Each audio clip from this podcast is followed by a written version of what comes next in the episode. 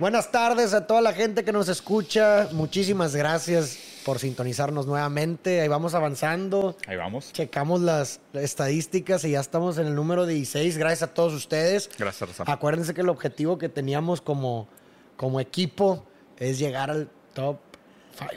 Top 5 en Top este, año, este Top año. 5 de este año en México. Y eso solo es posible gracias a ustedes. la Juntos, verdad, ¿eh? estamos muy agradecidos. Este formato les ha gustado mucho, el de los análisis de las canciones. Y el día de hoy Uf. tenemos una canción sota que de hecho ustedes la pidieron para que vean que sí los escuchamos, que Sí. sí leemos los comentarios. Fue, 600, fue la- más de 600 600 comentarios. recomendando canciones y esta fue la que más likes tuvo. Sí. Y la verdad es que qué rolón. Es una rolota, qué bárbaro. Sí. También agradecemos y le mandamos un saludo a nuestro amigo Roberto Martínez, que de hecho él nos las enseñó Sí. antes de ver Sí. que era la canción más votada. Y esta canción es de Cancerbero. Se llama. Es- Bueno, no, nomás cántala primero. El- el- A- Algo, algo tiene que ver con la sintonía rítmica entre el latido de un corazón y, Y los balazos balas. de una pistola, güey. Pero, ver, cántala, cántala. Y mi de corazón, tucún, tucún. A la de tres. Una, Dos. tres. Y mi corazón dice tucún, tucún, tucún. Y las balas pacán, Pacán, pacán. No, mames, neta, mis respetos, güey. Está, está muy cabrón. Una gran Yo rola. sinceramente no lo había escuchado. O sea, a mí, yo descubrí Cancerbero por los comentarios y por Roberto. Sí, pues la vez que estuvimos, que fue el viernes pasado. Sí, no, hace dos viernes. antepasado, Hace, hace dos viernes. dos viernes, sí. Pero la verdad es que, o sea, mis respetos, me ganché. Que, o Sí, sea, qué manera de escribir, cool. güey. Qué manera de, de- de- rapear. O sea, la neta, mis respetos. Está, está muy cabrón. Bueno, Pero primero vámonos a contar un poquito de qué se trata la canción. Sí, para la gente que está escuchando, lo que vamos a hacer es, vamos a hacer dos cosas. Eh, no vamos a revisar toda la canción porque es una canción bastante Seis larga. minutos. Sí, seis minutos y aparte mucho, mucho contenido, mucha lírica. Sí. Lo que decidimos hacer es, y a ver, escúchanla, vayan a buscar los lyrics, vale la pena, es una muy buena canción para la gente que ya no lo ha escuchado. La primera parte de la canción la vamos a resumir y donde sí nos vamos a meter a detalle es la segunda mitad de la canción que está interesante. Entonces, si quieres ahora sí, ¿cómo está la, la estructura?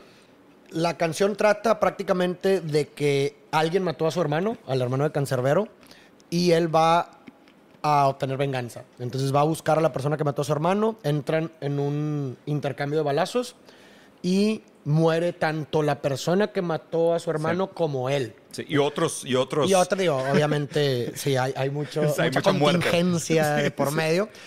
Y finalmente, cuando este mue- cuando Cancerbero muere, pues como que ve esta típica Sí. luz al final del túnel, como si fuera rumbo al cielo, pero de pronto cuenta que viene como un fuego Por atrás. persiguiéndolo por atrás.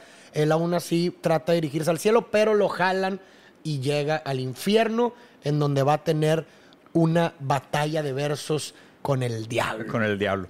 hay, hay un par de cosas interesantes que me gustaría resaltar de la primera parte que, que las voy a usar Sí, para hacer referencia a la segunda sí. parte que son interesantes. Primero es esta idea de, eh, él habla de cuando va a cometer el acto de venganza, él se refiere a que eso lo va a transformar en un criminal, ¿ok? Luego, otra cosa que, se me parece, que me parece interesante es que él eh, dice que necesita como el apoyo de las drogas para, Para hacer lo que va a hacer, para agarrar valor valor. y para hacerlo, ¿no? Entonces, ya desde aquí se plantea, desde el principio, desde esta idea de la criminalidad, se plantea esta dualidad entre el bien y el mal, ¿ok? De entrada, correcto. Y luego hay otra dualidad interesante entre el ritmo de su corazón y el Y las sonido de las balas. Entonces, si se fijan mucho la estructura de la canción, inclusive el, el duelo que él tiene con Satanás también es un antagonismo. O sea, esta idea de bien y mal, corazón y balas. En todo Eh, el tiempo está presente esa- crimen y no crimen, tema. inmoral a moral, ¿sabes? O sea, como que todo el tiempo está presente esta, esta dualidad que me parece muy interesante, pero quédense con este par de ideas, ¿no? De, o sea, del funcionamiento de la dualidad, de este juego entre el bien y el mal, que probablemente es de las metáforas más Claro, antiguas de la humanidad. correcto. Y de nuevo, o sea, aquí hay algo bien interesante porque, o sea, una de las cosas que más me gusta de, de lo que he leído de filosofía y mi manera de explicar el mundo es que nosotros entendemos el mundo por contraste y armonía. Correcto. Y esta idea del contraste y armonía es que tú necesitas un punto de vista antagónico para Para autorreferenciar el tuyo. comprender. O sea, para decir el mío vale porque el otro es el, es el otro Exacto. equivocado. Si no, si no hubiera algo que conseguimos como mal, no existiría ni siquiera el bien tampoco. ¿no? Exactamente. Entonces aquí está interesante porque pues él va, él va a, a- a negociar con el diablo, ¿no? Porque pues él a fin de cuentas muere en este intercambio de balas donde está tratando de vengar a su hermano, cae al infierno, es visitado por los tres jueces, eh, Ayacos, Radamantis y Mitos, que son los tres jueces. griega. Que es aparte otra cosa interesante. Hay, hay una mezcla de una serie de culturas y Correcto. mitologías porque habla de la mitología judeocristiana, porque pues, obviamente está hablando del infierno. Del- y del diablo. Eh, está hablando de la mitología griega, porque están no solo los tres jueces, el sino perro, que el Cerbero, perro. es el quien lo recibe. Exactamente. Que luego le dice que, que le gustó su nombre. Y pues, por eso sí. no lo mordió, Y por eso porque no lo se llaman igual, O sea. Se llaman igual. Sí, porque es el Y digo, ahí, también, ahí también se esconde como una. Algo implícito, A ver, ¿no? que justo hagamos esta idea, ¿no? O sea, Cerberus, ¿quién es? Cerberus es el, el can que guarda, que guarda la, la entrada al infierno y es un can de tres cabezas, pero aparte es el, es el perro de Hades. Correcto. O sea, en, en la mitología griega es el perro de Hades. No necesariamente tiene ningún vínculo con, la, con el judeocristianismo, ¿no? O sea, es una figura mitológica que, a ver, dentro del infierno pues está Asmodan y hay otros miles de diablos menores y demás, pero Cancer, o sea, Cerberus está mucho más vinculado a la mitología griega que a la Correcto. Sí, no, judeocristiana. definitivamente. Y lo interesante es que este cantante, Can Cerbero, porque aparte Can es de canino. Claro. O sea, y pudiera ser de cantante, digo, no sé Sí, dónde sí, lo sí, sacado, pero Can Cerbero sí me suena como una referencia directa Definitivamente. a que él mismo se siente un guardián del infierno. Eso es lo que te iba a decir, o sea, hay una especie de proyección ahí, porque finalmente él escribe esa parte, ¿no? Él escribe, no me mordió porque le gustó mi nombre, o sea, eso quiere decir de entrada que seguramente hay una inspiración en el nombre por ese, por ese personaje, y al mismo tiempo una Sí. especie de proyección. Ah, claro. Sí me explico, una, una, Una proyección como un guardián a lo mejor de... O, o que él mismo también esconde algo o tiene intrínse- intrínsecamente algo de maldad. O, o O sea, que está consciente de sus O obras. la pertenencia al O infierno. incluso la pertenencia al Sí. infierno. Entonces, a ver, donde va bajando él aquí dice, eh, ¿dónde empezamos? Mm, Yo creo que aquí, ¿no? A ver, varios segundos. Bueno, aquí, varios segundos de calma, mi alma al lado de mi cuerpo. cuando lo- ahí lo- cuando muere. Lo jala el fuego. ah, ¿no? bueno, lo del fuego que decías, No que, el- dejar- que el sí. fuego lo jala hacia atrás.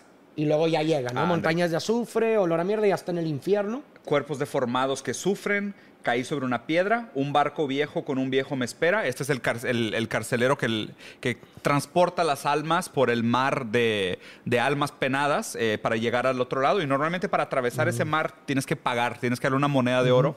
En este caso no hizo ningún tipo de pago, pero pues aún así lo dejó pasar. Aquí es donde, aquí en esta parte lo llevan con Don de Cerbero, que, me, que dijo no morderme porque le gusta mi nombre de rapero. Claro. Si lo ves de esa forma, puede tener suerte. Irónica es la vida, pero también irónica es la muerte. Que la verdad es que no, no creo que sea irónica per se, porque su nombre cancerbero no debe ser al azar. Claro O sea, que no, es- por es- supuesto es que pro- no. es Hay, hay una identificación ahí Claro. definitivamente. Más bien lo que pudiera ser irónico es que como él, él cuando vio la luz del túnel, él pensó que iba hacia el, hacia el cielo, pero lo jalaron hacia el infierno. Exacto. O sea, lo que es irónico es que él mismo no pensaba dar al infierno. Sí, no, y a ver, aquí estoy viendo mucha dualidad, ¿no? O sea, en esta idea de que va hacia el cielo, pero lo jala al infierno, o sea, siempre hay una dualidad, una coexistencia entre el bien y el mal en- en- dentro de uno. ¿eh? Y por eso mismo es lo que yo veo, y luego digo, conforme vayamos avanzando en la canción también lo vamos a observar, cómo a mí me parece que él todo el tiempo está tratando de decir que dentro de uno hay tanto bien como mal, güey. Ah, ya. Sí, me explico. O, O sea, sea, él, se identifica. A ver, sí. él se identifica. Primero dice, oye, nunca he sido un asesino, ¿no? Empieza Claro. a hablar como de que, como supuestamente este güey es prácticamente bueno, Bueno. por naturaleza, si así lo quieres ver, ¿no? Y que prácticamente se va a ver obligado a cometer un acto malo por venganza porque es su hermano y es alguien que quiere. Y hasta incluso el hecho de que diga que tuvo que tomar droga es al mismo tiempo. Es perder la razón. Es como, no fui yo, güey. Claro. Porque es me explico. deslindarse la es deslindarse de que, güey, no, pues estaba bajo otro estado, no Claro. estaba bajo mi propia O sea, conciencia. tuve, tuve, que, tuve que renunciar a mi razón para poder comet- cometer el crimen. Un acto atroz. Pero claro. luego, también cuando menciona de que, bueno, llega en el túnel, ojalá el infierno, y luego llega y se identifica con Cerbero, pues también habla como que de cierta forma hay una, un reconocimiento de su dualidad. Sí, sí, sí. ¿Sabes? De que, güey, De pues que yo- yo soy un can del infierno. Exactamente. O sea, yo soy un también perro del tengo infierno. mucha oscuridad dentro de mí. Claro. Y lo vamos a ir observando a lo largo de, de la Claro. historia, ¿no? Entonces justo él se despierta sentado en un estrado, entonces inmediatamente ya está en el tribunal del, del infierno, y aquí sí muy griego, y es juzgado por los... ah, y un jurado de Dec- malvados los- decidirán mi suerte, suerte. ¿no? Que ahí es Radamantis, Ayacos y Mitos. Eh, recuerdo que fui golpeado y trasladado a un sitio en uno de los círculos en un montón de gente. Otra vez aquí, la, la referencia a los círculos del infierno es a la Divina Comedia, de los, de los círculos del infierno y es juzgado por, por Ayacos, Mitos y Radamantis, donde lo, lo condenan y lo condenan eh, por vengativo y asesino. asesino. Te quemarás por siempre, por toda la eternidad como, como castigo. castigo. Vi muchos rostros conocidos y me, y senté sorprendido porque no pensé que estuvieran conmigo. Aquí quiero hacer nada más un break a esta idea de por vengativo y asesino. ¿ok? Ese fue su, su, su juicio. su juicio. Y aquí estamos platicando sobre, no sé si lo menciona más adelante, pero los pecados capitales, o en algún lugar lo dice, o es, o es No, sobre no, esto. no, no, es sobre esto. ¿Es sobre esto? Sí. A ver, de los siete pecados capitales, los determinados por Santo Tomás de Aquino, eh, los que encontramos más referenciales a la idea del, del vengativo y asesino asesino era ira, y soberbia. Ira y soberbia. ¿Por qué? O sea, el acto de vengarte es un acto de ira. Porque pues, es, está sustentado en la ira. Te desborda la furia y la necesidad de ejercer esa furia es, la, es, lo vengativo. El asesinato está vinculado a la soberbia porque tú juzgas que tu vida, o más bien tus metas, valen más que una vida ajena. ¿no? Entonces digo, ahí también el análisis de Santo Tomás de Aquino está muy chido. No nos queremos desviar demasiado del tema, pero es interesante complementar el entendimiento de los siete pecados capitales contra los mandamientos. Porque los mandamientos que son más como directrices de no matarás, no robarás, eh, no, no, sé, no me lo sé la neta, para pero pues es, diferente porque los siete, o sea, los siete pecados capitales determinados por Santo Tomás de Aquino son distintos más en un sentido como de praxis, o sea, no son como que leyes operativas, ¿no? Y aquí en este caso, pues Radamantis, Mitos y Ayacos dijeron, no, o sea, lo tuyo es lo vengativo y el, asesino te cámaras por siempre. Y lo vi muchos otros conocidos y empieza entonces Cancerbero a describir a toda esa gente que vio ahí, que eso, eso me parece muy, muy interesante. Dice que vio a personas como el Che Guevara, Juan Pablo II en el infierno, Dalai Lama, em, eh, Stephanie McConnell, Beethoven, John F. Kennedy, Lenin Mahoma, Joseph Smith, César y Napoleón. Y aquí hay algo muy interesante, ¿no? Porque pues ves figuras de todo tipo, figuras tanto consensuadamente pensadas como malos, como no sé, un Mao. Sí. ¿no? Pero también ves a, figuras completamente idealizadas, que son como el Dalai Lama, Juan Pablo II. Claro. ¿no? Entonces, esto es, esto es justamente lo que, lo que decía hace un momento de esta dualidad. O sea, estas personas mm. normalmente están vistas como. Buenas o malas. Buenas o malas, como un juego de suma cero y muchas veces idealizadas, ¿no? O sea, se piensa que estas figuras son absolutamente buenas y nunca hicieron nada malo en su vida. Claro. Y lo que a él le sorprende, y de hecho aquí lo dice él, ¿no? Justo de, oye, personas que lucían buenas en el mundo, ¿no? Claro. O sea, como que nosotros como seres humanos, precisamente, como tú dices, categorizamos las cosas y muchas veces este maya nos impide ver la realidad, porque cuando pensamos en categorías absolutas, nos impide ver la película completa. Mm. Y la verdad es que si nos ponemos a ver cada acto a lo largo de nuestra vida de cualquier persona, va a haber actos que socialmente van a ser vistos como malos, güey. Mira, aquí hay, hay dos cosas muy interesantes aquí que no había pensado. Hay dos sesgos cognitivos que tienen que ver con la deuda moral. Uno tiene que ver con la matemática de la moral y el otro tiene que ver con la proximidad de los actos. Está bien interesante. Haz de cuenta que ponen dos grupos de control a contestar un experimento. El primer grupo de control contesta un experimento sobre apunta todas las cosas buenas que has hecho hoy. Y, la, y la gente apunta en una hoja todo lo bueno que hizo hoy. Y al otro grupo de control le dicen apunta todas las cosas malas que hiciste hoy. Y la gente apunta todas las cosas malas que hizo hoy. Y saliendo hay un boot de donaciones. la gente que contestó toda su lista de cosas malas es muchísimo más probable que donen a la gente que acaba de escribir todas sus cosas buenas. Sienten una deuda. Sienten una deuda. Entonces digo, primero, dos sesgos cognitivos. Primero, el tema de la proximidad en el tiempo, que es si tú acabas de hacer algo bueno, sientes una como permiso de hacer algo malo. Y si acabas de hacer algo malo, sientes una necesidad de hacer algo bueno. Entonces, ese es un sesgo de proximidad moral. Y luego el otro sesgo que es bien interesante es el de pensar en la moral como una matemática. ¿Sabes? De decir, hice una cosa buena, puedo hacer una cosa mala. Y, he hecho cosas como una compensación, una negociación. Pensar que existe tal cosa como una compensación moral. ¿Sabes? Como decir, y, justo, y, fíjate, algunas y eso está mucho en el discurso de la gente. O sea, cuando, por ejemplo cuando te pasa algo malo, la gente normalmente dice, pero ¿por qué si yo siempre he sido una buena persona? Claro, y crees que el universo te la debe. Exactamente, o sea, entonces quieres decir que has sido una buena persona simplemente por... por deuda. Por deuda, o sea, porque por cobrar. para cobrar, güey. claro, güey. Porque pensaste que había un karma residual que te tocaba. Y obviamente el universo no funciona así, lo cual me hace pensar en figuras como Juan Pablo II, ¿ok? Porque muchas veces por formación reactiva y en base a alguna culpa tan fea que cargas, te resignas ahora sí a pagar tu penitencia. ¿Sabes? Entonces imagínate, es casi como pensar, es que, güey, imagínate, a lo mejor una figura como Juan Pablo II, que de hecho, si no me equivoco, Juan Pablo II no participó de la Segunda Guerra Mundial, no fue el que fue militar.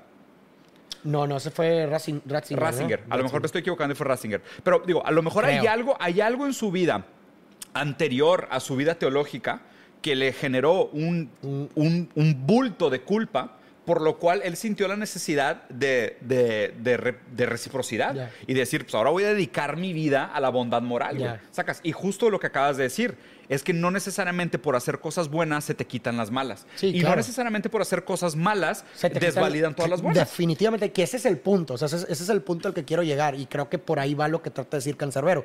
O sea, eh, quien, eh, nosotros des- definitivamente tenemos esta dualidad en donde por, en ciertos contextos vamos a actuar de formas en las que las otras personas pueden determinar que actuamos mal, Claro. erróneamente, y le podemos hacer daños a otros. A mí lo que, me, lo, lo que me causa un poco de problema en este sentido es que quien no acepta este lado oscuro de uno está condenado de cierta forma a proyectarlo en los otros. Claro.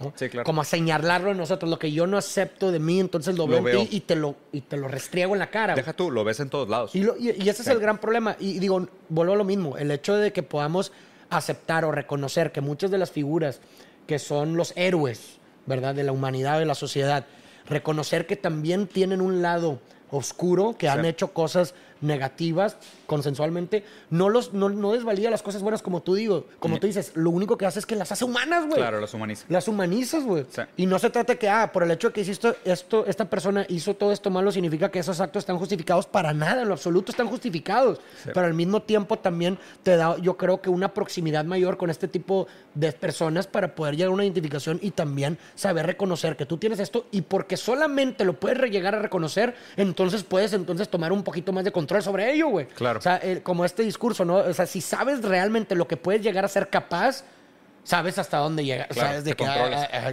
te ver, limitas. Yo sé que puedo ser este cabrón, Hasta hasta, aquí llego, güey. Sí. Pero si no lo sabes, güey, No, pues sí. está cabrón, güey. Te vas por la vida como midiendo tus propios límites y qué no, y, nomás señalando a las demás personas cuando Desde hacen una algo. Digo, superioridad De ahí parte moral. también la, cultura de la cancelación también parte de, de ese una mismo- supuesta superioridad de, moral. de una supuesta superioridad moral. To-. Totalmente. Y de hecho, y en el siguiente, lo que me parece interesante para continuar con este análisis de las figuras históricas, de y aquí, y aquí quiero poner el tema histórico, porque dice, y me asombró mucho saber que estaban aquí Kennedy, Lenin, Mahoma, Joseph Smith, César y Napoleón, saliendo de las llamas porque eran la misma persona que ahora se llaman un tal Obama, ¿ok? Que digo, que por sí la rima está Sí, brillante, güey, genial, güey.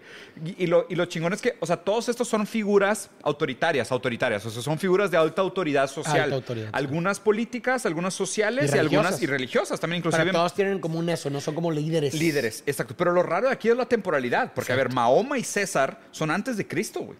O sea, Y fueron juzgados y fueron una juzgados bajo una ley posterior, exactamente. Es como que, es como que, güey, ok, ah, tipo el momento cero, en, en- en el nacimiento de Cristo, que es el tiempo cero, y pensando en César, que 100 años antes de Cristo, y Mahoma, que pudieras referir las historias del Islam, güey, a miles de años antes de Cristo, inclusive millones de años si te vas a la parte teórica de los poemas, o sea, son millones de años antes de la moral cristiana, y aún, aún así, así vale se les juzga, como, como diciendo, es que, ¿sabes qué? Es que no importa en qué momento se ha instituido la ley cristiana, es tan total, es tan absoluta, que tanto el futuro como el pasado se va a juzgar Claro. bajo esa óptica. Pero ojo, ¿eso no es lo que está pasando actualmente? Pues No es- estamos llegando nosotros a juzgar bajo la moral actual. Claro. La- la- El pasado. la- el pasado. Es lo que está pasando ahorita, Que, que no deberíamos. Porque Exactamente, justo- la es- moral es contingente de la época. De la época, Es, interse- es intersubjetiva de tal y es, época. es güey. importante que la gente lo entienda. Aristóteles es el que decía, oye, Platón, chingado, la voy a cagar. Eh, uno de los dos, puta madre.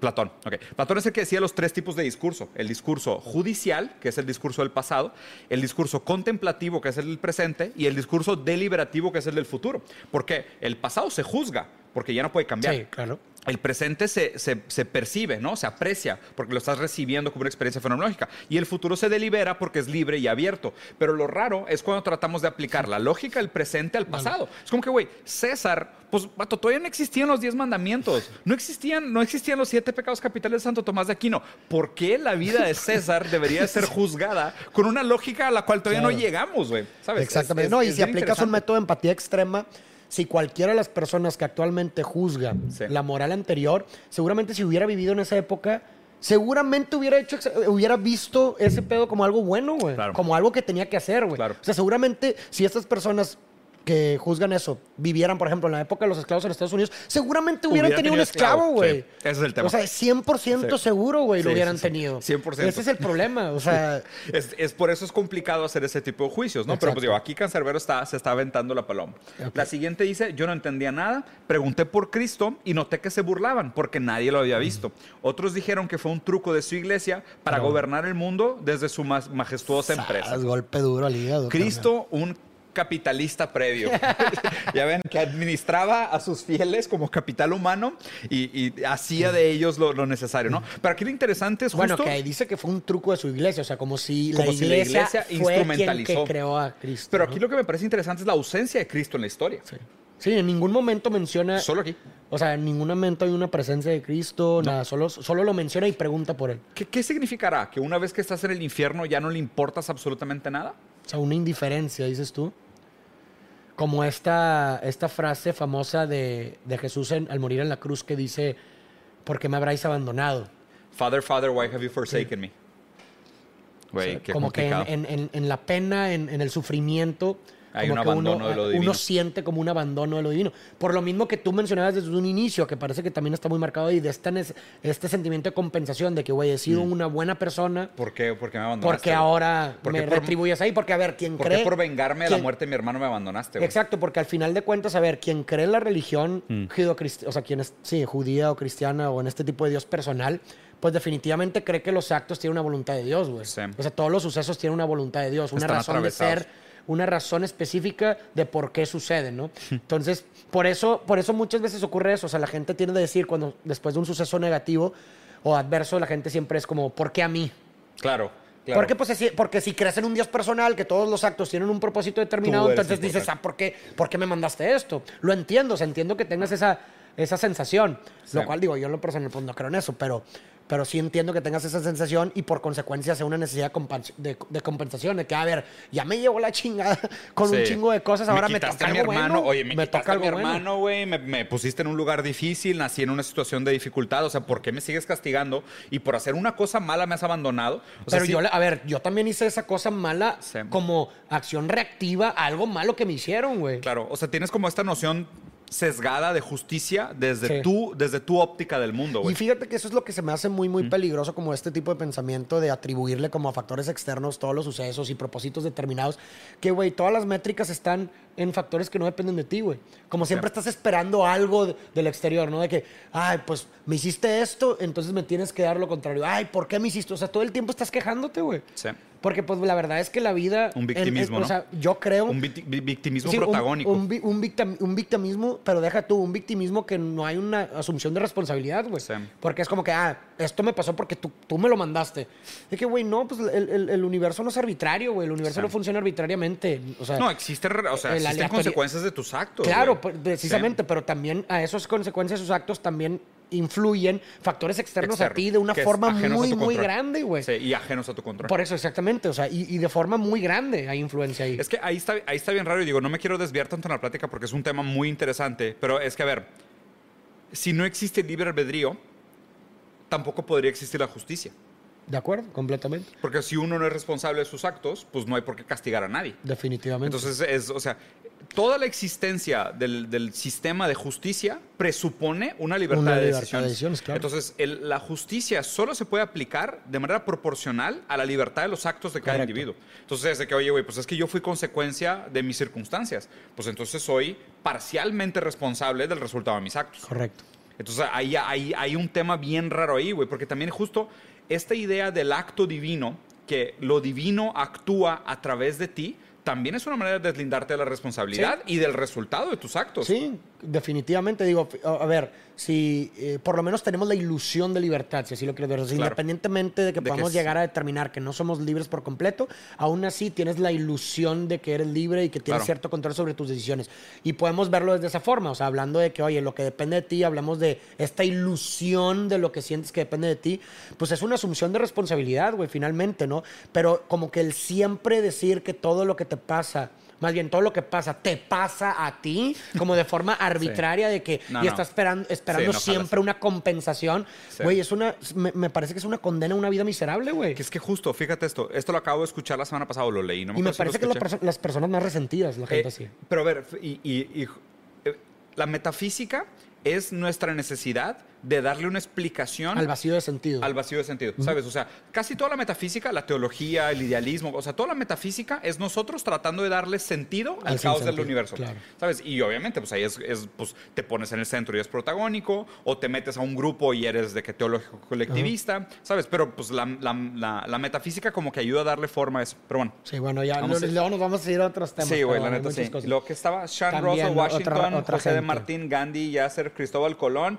la reina Isabel que se volvió una perra desnuda y estaba ahí. e incluso estaba Simón Bolívar y Buda. Todos en el mismo bote. Todos. Inclusive Buda y Mahomé, que fueron Mahoma. otros profetas Sí. de otras religiones, también están siendo Y ahí juzgados. también está interesante como, como en esa metáfora que habla de que todos eran la misma persona que se sería Sí. como Obama. Es, yo creo que también está reflejando como, pues es, es como, o sea, es del mismo fondo, nomás cambia la forma. Claro, güey. Es el mismo. pero- O sea, lo malo es ser autoritario. No importa quién seas. O incluso en el sentido de que todos tenemos esta dualidad, como estábamos viendo, nada más cambian las personas, pero todos hacen actos buenos y malos. Pasamos por ahí. ¿Sí me explico? Y lo recordé que en la tierra donde había nacido existía una leyenda del diablo con un tal Eso es Florentino. importante mencionar. Obviamente un cuento, pero inteligente para irme de este infierno, infierno Hay literalmente. que hablar de eso brevemente porque es importante para saber de dónde viene la inspiración de esta canción. El cuento florentino es de un poeta venezolano, un poeta, Correcto. po- poeta político venezolano, Ajá. que es esta historia en donde el diablo reta a Florentino, que es un poeta, a un duelo de versos. Correcto. Y, y este acepta y entonces en- entran en esta batalla de versos. Y también existen muchas otras historias inspiradas o, o con esta estructura como la de... ¿cómo se The llama? Devil Went Down to Georgia, que también es un, es un, es un cuento folclórico americano bastante conocido también. Pero de nuevo, la- la- la- el arquetipo o la arquitectura de esta, de esta narrativa es el duelo entre el bien y el mal, ¿no? Y justo es como el diablo que viene a retar al hombre en talentos humanos y es derrotado por el y es hombre. derrotado en todas las ocasiones. Tanto en, el, tanto en el verso de Florentino como en The Devil Went Down to Georgia. En el The Devil Went Down to Georgia es en el fiddle, o sea, en el el violín. violín. Y en el, y en el cuento de Florentino es a través de los versos. Y en los dos pierde el diablo. Digo, qué Y hum- qué humilde el qué- diablo, güey, que acepta su derrota. Sí, es lo que estamos platicando. O sea, porque en los dos cuentos el diablo cuando pierde dice, güey, reconozco que perdí. Sí, cabrón, O sea, qué grado de ¿qué- humildad, espérate, cabrón. ¿y aquí el diablo es congruente o incongruente con sus propias creencias? Pues es una buena pregunta. El, di- el diablo es Sí, congruente digo, a o ver, sí, incongruente. a ver, si estamos hablando del diablo como una absoluta negatividad de todo, Sí. vaya la redundancia absoluta negatividad de todo X, eh, estaremos hablando que no pudiera tener por ningún lado un valor consensualmente visto como positivo. Y Claro. la humildad Es un, Es un valor. Es una nobleza, es una virtud. es, un- es una virtud No es un- no es un consensualmente. pecado, ¿sí? Entonces hay una especie de discrepancia, incongruencia ahí, güey, en esa humildad de reconocer que perdió. El humano, en su dualidad, hace que inclusive el diablo... tenga una dualidad. Tenga una Está bien, cabrón. Y lo que se me hace muy interesante también ahorita que se me vino a la mente es que en todos estos cuentos la métrica o el combate tiene que ver con el arte. Sí, exactamente. Está súper Que- interesante. Que, que está bien, es, es- es muy buena lectura, porque aparte el arte justo es aquello que logra atrapar lo que escapa en el lenguaje. Lo que O sea, se dice en poesía no puede decir, no se en- puede decir de otra forma. Exactamente, como decía Bukowski. Entonces, está, está interesante, ¿no? Entonces, bueno, el caso es de que él se acuerda del cuento de Florentino, que es una, un, un cuento súper bonito que refleja también la historia muy bonita que, que tiene el pueblo venezolano. Eh, es un cuento popular. La verdad es que la selección de palabras está increíble. Sí, o no, sea, lo estábamos leyendo y Farid tuvimos que googlear muchas Sí, de las palabras para cosas, darle exactamente. sentido. La verdad está, está muy Y chingón. como que pues agarra inspiración esta historia para decir, oye, tal vez yo también pueda. retar al diablo para escapar de mi destino, ¿no? Exacto. Entonces, chécate esta, esta palabra Más me bien gustó. que el diablo lo retara. Y de hecho ahí antes de, de continuar Ah, tenía esa palabra. O sea, si te fijas en todas las historias basadas en, este, en esta estructura, el diablo es quien reta. Sí. En todas las ocasiones. Entonces ahí se me hace algo muy interesante como decir, como existirá una preconcepción de estos autores de que uno es bien por naturaleza y quien llega a corromper es, Es el, el mal, diablo. es el diablo, porque eso es lo que se puede ver ahí, como, como oye, quien, Entonces, quien viene a mira, tentarte es el diablo. Es, lo, es, el- es- Pero es que acuérdate, acuérdate, y digo, seguramente alguien me va a corregir en esto, pero según yo, en la religión católica, tú naces con el Sí. pecado original Tú naces con el pecado una y te lo quitan con la primera comunión. Sí. No, o sea, más bien, Pero en nacer con el pecado original presupone Una maldad. una maldad por naturaleza. que es que justo ahí no sé porque el pecado no es tuyo. Sí, claro. O sea, no- tú no, has hecho nada ajá. para merecer Pero ese se- pecado. Ese yo pecado te- lo heredaste, Yo tengo ¿no? entendido, y también nos pueden corregir, pero yo tengo entendido que en la concepción judeocristiana el, el- el El hombre nace es bueno. bu- es- nace bueno. ¿Por qué? Porque, a ver, de entrada fue creado imagen y semejanza de Dios. Pues si sí. fuiste creado a imagen y semejanza de Dios, ¿cómo puedes tener Un- un pecado naturalmente una maldad? Sí. O sea, ser malo por naturaleza. Ahí, ahí- ahí hay otro tema interesante que creo que valdría la pena, pero es verdad en este sentido de que el, diablo, diablo es el siempre que es llega el que a retar. llega a retar, O sea, como, como si siempre eh, eh, el exterior es lo que te tienta. o de sea, que gánchate, gánchate, gánchate, vamos a pelear, ¿no? Entonces, eh, vos- vociferé durante meses que podía con el jefe, recitando versos entre, fes, entre fuego y heces, hasta que un día apareció un viejo con traje que me dijo, Pierde. pierde, y me llevo a tu padre de homenaje. Ok, aquí hay un par de cosas que quiero... oh, eh, primero, La palabra vociferé se me hace muy similar a la palabra Lucifer. Sí, justamente iba a O decir sea, la eso. primera vez que la leí, o sea, es como vocifer. vociferé, casi es como un como un, un llamado a Lucifer, ¿sabes? claro, o sea, es- esa palabra Está- está es- súper poética. súper bien- El bien uso seleccionada, de esa palabra fue con toda intención. Y a ver, y lo que está chingón aquí, porque vean, o sea, qué bonito es el lenguaje, qué bonito es el- el- Sí, la, prosa y la Por rima, eso ¿no? la poesía, lo que se dice en poesía no se puede decir está, de otra está forma. cabrón, porque justo, o sea, si tú agarras las dos palabras, o sea, Lucifer es en francés el Y que voz. carga la luz. Sí. O sea, es el que carga Sí. la luz. Y vociferé tiene que ver con voz y, y feré, que es como el acto de, de, de harer- de- de El que hacer. carga, o sea, el que carga la voz, el que tiene la voz. Fare, no, fare es en el italiano latín de hacer. O sea, Ah, io fare. Io fato es yo hice, Ok. io fare es en futuro. Entonces es el vociferé, es como Es yo pronunciar. hice la voz. Es el acto de, el acto de pronunciar en voz. voz, ¿ok? ya. Y Lucifer es más el que carga, el que carga la luz o el que transporta la luz. Entonces no necesariamente tienen la misma etimología, pero como por pronunciación se parecen un chingo. Sí, sí, sí, Inmediatamente te transporta y dices, ah, vociferaste para invitar a, Lucifer. Invocaste a Lucifer. invocaste a Lucifer con tus palabras, ¿no? Que es el jefe. Entonces, total, llega en su traje y inmediatamente lo que, o sea, ya sé que me estás retando, cabrón. Si pierdes, me llevo a tu padre de homenaje. ¿Sabes? O sea, como sabiendo de que, ah, ya sé dónde te duele, aparte. te voy a comprar tu bluff, güey, y voy a subir las apuestas. Claro. No solo te vas a sacar en el infierno, sino que voy por tu papá. O sea, es de que... Que es donde le duele también, porque finalmente acuérdate que en un inicio dice que va, va a vengar a su hermano por, por orden de su padre. Por o sea, orden de su padre. Es prácticamente lo que Claro. le queda ahora de su papá. Entonces, La reminiscencia de su honor está en, en- está en su permanencia en el mundo real, que es la, el, el super yo, ¿no? Es el papá Claro. que es el que le puso el primero, el de que tienes que vengar a tu hermano, y ahora el papá es el que está en riesgo. Vamos a ver si por mantener, ahora, por tu ego de querer salir, de más bien, porque fíjate qué raro, si hicieras paz con tu intención de venganza, dirías, ya cumplí el deseo de mi padre, aquí me quedo, güey. Si este es el precio que tengo que pagar por, haber matado, haber vengado a mi hermano. y haber cumplido con el deseo de mi padre, estoy bien. Pero ahora lo que te está diciendo es que por tu ego vas a Vas a- arriesgar la vida de tu padre. Sí, literalmente. Se la volteó y le dijo que, ah, ahora por egoísta, o sea, por crédito, por querer escaparte y no, y no hacer paz con, con las consecuencias de tus actos, te voy a quitar a tu papá también. Y ahí lo reta, ¿no? No, Entonces, qué situación tan complicada. Y empieza ahí ahora sí los versos, ¿no? a ver, dale. En primer verso es aquí. Em- di- empieza el diablo, ¿no? Empieza antes que nada te maldigo. Voy a hacer que sufras el peor de los castigos. ¿Cómo te atreves a retarme en castellano? Y en este ritmo tan pobre como el suelo donde te has criado. Híjole. Uh, qué Ahí hace una referencia a Venezuela. Hay que recordar Venezuela. que Cancerbero, para toda la gente que no lo conoce, es de Venezuela. Venezolano. Entonces, ese, ese verso está fuerte, porque finalmente, a ver, todo lo escribió él. Entonces, Sí. de cierta forma, hay como una verdad de él Sí. dentro de todo, incluso de lo que dice el diablo, ¿no? Entonces, Claro. en este ritmo tan pobre como el suelo donde te has cri- criado. ¿Y Qué cómo te atreves a retarme en castellano? Como diciendo, o sea, yo, el diablo, pues hablo todos, Todos los, los idiomas. idiomas, güey. o sea, ¿cómo, ¿cómo puedes tú, desde una sola lengua, retarme como políglota? Cuando yo puedo, ajá, Soy- cuando yo domino todas las Soy lenguas. omnisapiente del, del lenguaje, ¿no? Entonces desde ahí dice, o sea, ya partes tú de tu caja de herramientas es Muy limitada. Es nada A comparado con la comparación de lo que yo tengo, Exacto. sí. Y aparte de que tú, o sea, ¿qué dice? Que es una lengua tan pobre, no, y En este ritmo. y aparte, ritmo pobre seguramente se refiere al rap, porque el rap Sí. también es, es el ritmo de los pobres, ¿sabes? O sea, el sí. rap empezó como un movimiento subversivo. Correcto. O sea, era como la contracultura, ¿no? Entonces, en este ritmo de pobres, como el suelo en el que que has nacido, porque también muchas, o sea, mucho de lo que empezó del rap era de la periferia. Definitivamente. O sea, era de los Hace suburbios. completamente referencia a su historia. claro. Exactamente. Y luego, y luego ya sigue Cancerbero y dice, con más razón tú deberías de avergonzarte, perder un combate con un Homo sapiens, además te explico, se llama Venezuela, donde, nació este, tipo, y tú no puedes maldecirme porque yo ya estoy maldita, la verga. Toma, sí, güey. Goosebumps, güey. Qué increíble, increíble, respuesta. sí, sí, sí, o sea, prácticamente le dijo de que, ah, ¿tú crees que mis debilidades me, me afectan? No, mis debilidades me, Me- me definen. definen. O sea, mis debilidades son las que me definen. y me han hecho lo que soy. No hay exacto. nada que tú me puedas quitar porque yo nací maldito, güey. O sea, Ay, es de que no hay nada con lo que me puedas amenazar. Y justo, y si te fijas, ¿te acuerdas que cuando estábamos viendo ahorita antes la, la Devil Went Down to Georgia, del fiddle, el diablo había apostado un violín de oro.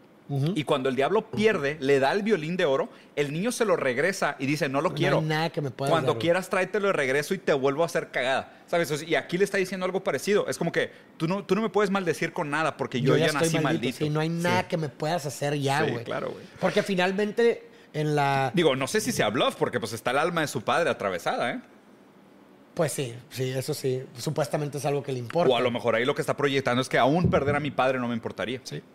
Digo, porque finalmente, a ver, como en la, en la creencia judeocristiana, pues normalmente el diablo es alguien que se teme porque te puede llegar a hacer algo. Claro. Pero, y esto me remonta y me recuerda a la película de, ¿viste la de Usual Suspects? Claro. Bueno, cuando dice sobre Kaiser Sosa que no hay hombre más peligroso que el que no tiene nada que perder. Claro, güey. Y eso es una realidad. Entonces, Sí. de cierta forma, eso es lo que está diciendo Cancerbero, güey. No tengo nada que perder. Y realmente no hay persona más peligrosa que quien, quien no tiene nada que perder. Claro. Y esos son los caballos negros en los torneos de fútbol, güey, Ah, los sí. deportes. Los que no tienen nada que perder son los que terminan, güey, rompiéndola, ganándole al, güey. al- al campeón, Sí. ¿verdad? Entonces, Sí. la que sigue es, el diablo, muy- el diablo le contesta, eres muy peculiar y mi deber es explicar que no puedes ganar porque yo lo sé todo.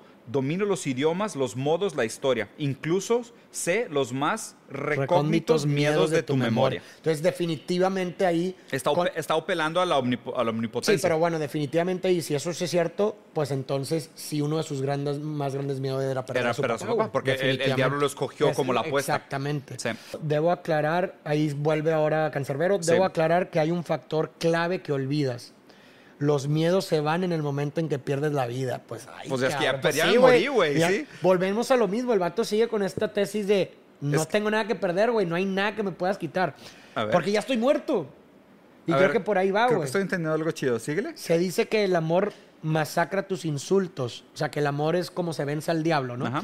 Pero yo te mataré con más odio para ser justos. Este güey tiene una teoría de juegos de tit for tat. Claro. Que desde el inicio lo menciona ojo por ojo. Reciprocidad. Desde el inicio lo menciona ojo por ojo.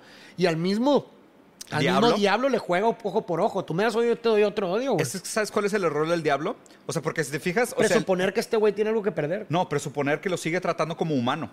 O Cuando sea, ya no es un cuando ya humano. no es humano. Él, Sí. él ha trascendido al humano porque murió. ya Entonces sí. el diablo dice, es que es mi deber explicarte porque no puedes ganar porque yo ya lo sé todo. Domino los idiomas, los modos, la historia, incluso me sé los más recógnitos miedos de tu memoria. Lo sigue tratando como humano. Y él dice, te debo aclarar, hay un factor clave que olvidas. Los miedos se van en el momento que pierdes la vida. Claro. O sea, él dice, Ya yo no eres humano porque ya- ya- ya estás En en la muerte se trasciende la vida. Exactamente. Entonces, Cancerbero en este momento ya no es humano.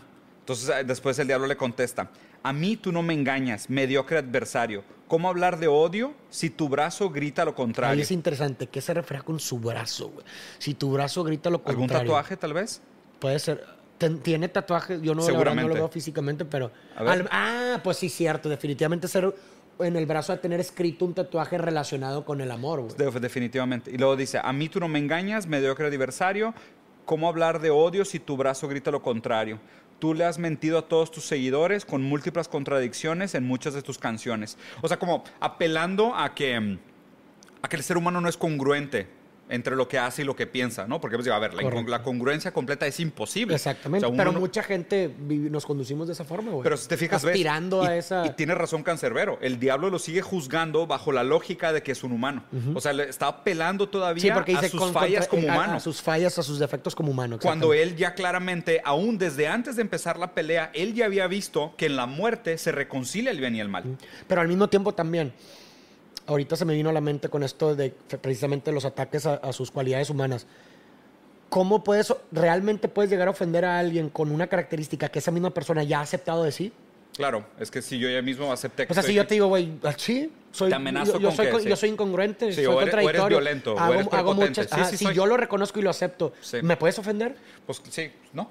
No me ofende, O sea, güey. me- Porque la ira o el resentimiento o la ofensa surge cuando las expectativas o la idea que yo tengo algo Chocan con la choca realidad. con la realidad. Cuando hay una disonancia cognitiva, si así lo quieres ver. Pero si yo lo he aceptado y es una y yo reconozco ese lado de mí, pues no, no, Tan, me- tan. no me puedes eh, Claro. llegar por ahí, ¿no? Y, y siento que por ahí va también. Sí, justo, o sea, como que ese, ese, ese, eso contra, esa, esa incongruencia que él percibe en Cancerbero, Cancerbero ya, Ya la aceptó, ya la acepta. entonces no es algo que, Sí. le, que le afecte, ¿no? Porque Y ahí lo- le contesta, no entiendes nada a los humanos, porque precisamente está hablando solamente De las cualidades humanos. Yo sueño con amor porque sé que en el fondo nosotros amamos. Si canto rabia es para desahogar por dentro, como cuando Cristo echó a los, comer- a los, los comerciantes, comerciantes de su templo. Digo, aquí hay algo interesante porque justo revalida esta idea de que, o sea, el diablo lo sigue juzgando Por sus cualidades humanas. por sus cualidades humanas cuando él ha trascendido un par de cosas y ya tiene una identificación divina. Cuando dice de que yo la manera como uso mi rabia es para descargar, Descargar. aquello que tengo acumulado, de la misma manera que Jesús también hecho a los comerciantes de su templo, como diciendo yo reconozco la maldad y la expulso de mí. Exacto. ¿Sabes? O sea, en mi templo no hay venta, ¿no? Que por cierto, Jesús era un gran anticapitalista para todos ustedes que, que no sabían. Y luego después, De nuevo hablando tú de cosas que no sabes. Eres un imitador como tu voz, la cual no es tan grave. Lo único grave es que te crean.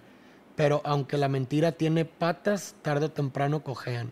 A ver, digo, aquí le está hablando de su voz porque él tiene un tono de Sí. voz bastante grave, lo cual él está diciendo que es como fingir. O sea que, y, Ah, y probablemente está hablando de que, a ver, también, o sea, no me sé la historia de Cancerbero, probablemente alguien en los comentarios nos puede decir, pero él está inspirado en alguien más. O sea, el ser humano aprende de otros, ¿no? es imitativo por o sea, naturaleza. sí. presuponer que uno es original al hacer arte es también negar que pues el ser humano existe Claro. en comunidad, o sea, existe a través de las inspiraciones y Y los ahora, ídolos. aquí está muy interesante lo que está sucediendo porque, o sea, en general en la canción, porque al mismo tiempo, como él es el escritor de la canción, él está tomando también la posición de, criticarse, güey, a sí mismo. Él, él se está, él se está proyectando muchísimo. Exactamente, o sea, ¿estás de acuerdo Sí. que Los todo lo que el dos versos es pura proyección. Todo lo que el diablo le está diciendo a él seguramente son cosas que él cree de sí mismo. Sí. O sea, si te dice, oye, eres un imitador como tu voz, definitivamente a lo mejor el vato tiene un conflicto, tenía un conflicto interno como que, ay, Claro. so- seré un imitador o cosas así, O esta ¿sabes? voz no es mía, esta Esta- voz me la robé. Y a lo mejor nadie sabe, ¿eh? A lo mejor nada más él sabe de quién se robó Y se esa lo voz. llevó a la tumba. Y se, y se lo llevó a la tumba, literalmente. Sí, Pero Entonces, sí, definitivamente es, un- Es una proyección. Es, es una, es una verdad. eh. Sí. Y luego, me has conmovido ahora que te conozco más, Satanás. No comprendes del arte, tampoco la paz. Mi voz es más, es más. Esta es mi voz que Dios me dio de don. Para, Para para tenaz usarla, usarla, cual daga en corazón. en tu corazón. En tu corazón. O sea, para usarla como daga en tu corazón. Y de nuevo aquí recurre a esta idea de que el arte es el campo donde el humano le gana al diablo.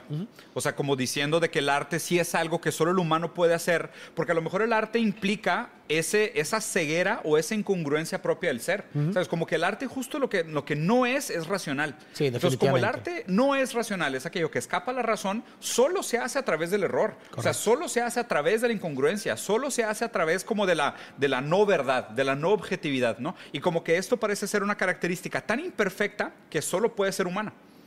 Y ahí es donde el diablo pues no tiene nada Sí, que hacer. ¿qué El diablo no la va a entender Sí, porque el diablo todo lo sabe, de todo se acuerda, sabe todos los idiomas y no erra. Y Exacto. el humano sí, el humano se equivoca, por eso puede hacer arte. Está interesante, güey. Y luego, ¿cómo puedes hablar de Dios? Y haz lo último. ¿Cómo puedes hablar de Dios si eres ateo? En tus ojos lo veo, mientras mi candela te consume. Te recuerdo que Dios no existe y lo que viste en aquel túnel no fue más que simples ángeles comunes. Pues le está dando la razón. O sea, le dijo, a ver, ¿cómo puedes hablar de Dios si eres Ajá, ateo? Y, luego dice Dios no existe. O sea, él, él mismo ya se está Le dio la razón. contradiciendo. No, o, o- O sea, sí, el sí, mismo está- diablo se está contradiciendo. Sí. ¿Cómo puedes hablar de Dios si eres ateo? Y luego te recuerdo que Dios no existe. O sea, en el hecho de decir, ¿cómo puedes hablar de Dios? O sea, hablar, hablar de Dios ya está presuponiendo que, oye, existe un Dios. Porque es muy diferente sería el verso si hubiera dicho, ¿cómo puedes hablar de un Dios. Un sí. Dios. De alguna cua- deidad. No, pero ¿cómo puedes hablar de Dios? Él. De Dios ya está Sí. hablando de- Poniéndolo en singular específico, lo está determinando. específico. Y lo raro es que se contradice, o sea, inclusive dice que cómo puedes hablar de Dios si eres ateo y luego te recuerdo que Dios no existe. Como diciendo, más bien, o a lo mejor también lo que está haciendo es ponerle en cara su propia incongruencia, de que eres ateo, estás teniendo un debate con Satanás y, y estás apelando al rescate divino, siendo que tú mismo eres ateo. O sea, Sí, te, estás está tragando, te estás tragando tus propias creencias y te estás dando cuenta de que no sabías ni siquiera lo que sabías, ¿no? Es como esta idea que se dice muy comúnmente cuando un ateo, ¿cómo es el chiste? Que cuando un ateo está a punto de morir le re- reza. Ah, ¿no? Algo así, ve lo ¿no? que sigue. Ah, dudar, contesta Cancerbero, dudar y no creer es algo muy distinto. Wow, eso está muy chido. Y si dudo de Dios es porque no lo he visto. Aún así, insisto en recalcarte lo que contigo aprendí, que reyes habrán muchos, pero siempre tienes que ir a ti. Oh, Y a ver, y, y a mí lo que se me hace interesante de este cierre, y es lo que estaba pensando, es que. Y regresa a su corazón, ¿no? Termina con el corazón, tucun, tucun, el corazón. Entonces tucun, gana el tucun. duelo. Gana el duelo. Gana el duelo y vuelve a la vida. Vuelve a la vida. Pero lo interesante aquí es de que, a ver, esto yo me lo imaginé como una historia donde, pues, a ver, le pega una bala y él tiene un momento de, Sí, de- de ida fuera de sí, fuera de su cuerpo, porque él mismo dijo que su alma estaba fuera de su Correcto. cuerpo. Él tuvo un momento fuera de sí donde pasó por el, su propio duelo moral. Sí, claro. Y toda esta plática es un monólogo. Definitivamente. Es un monólogo simbolizado como una pelea con Satanás, donde él tiene, él tiene que reivindicar sus actos. Y él tiene que encontrar dentro de su propia manera de entender el mundo, de su manera de entender el bien y el mal, una congruencia en- por lo que acaba de hacer, güey.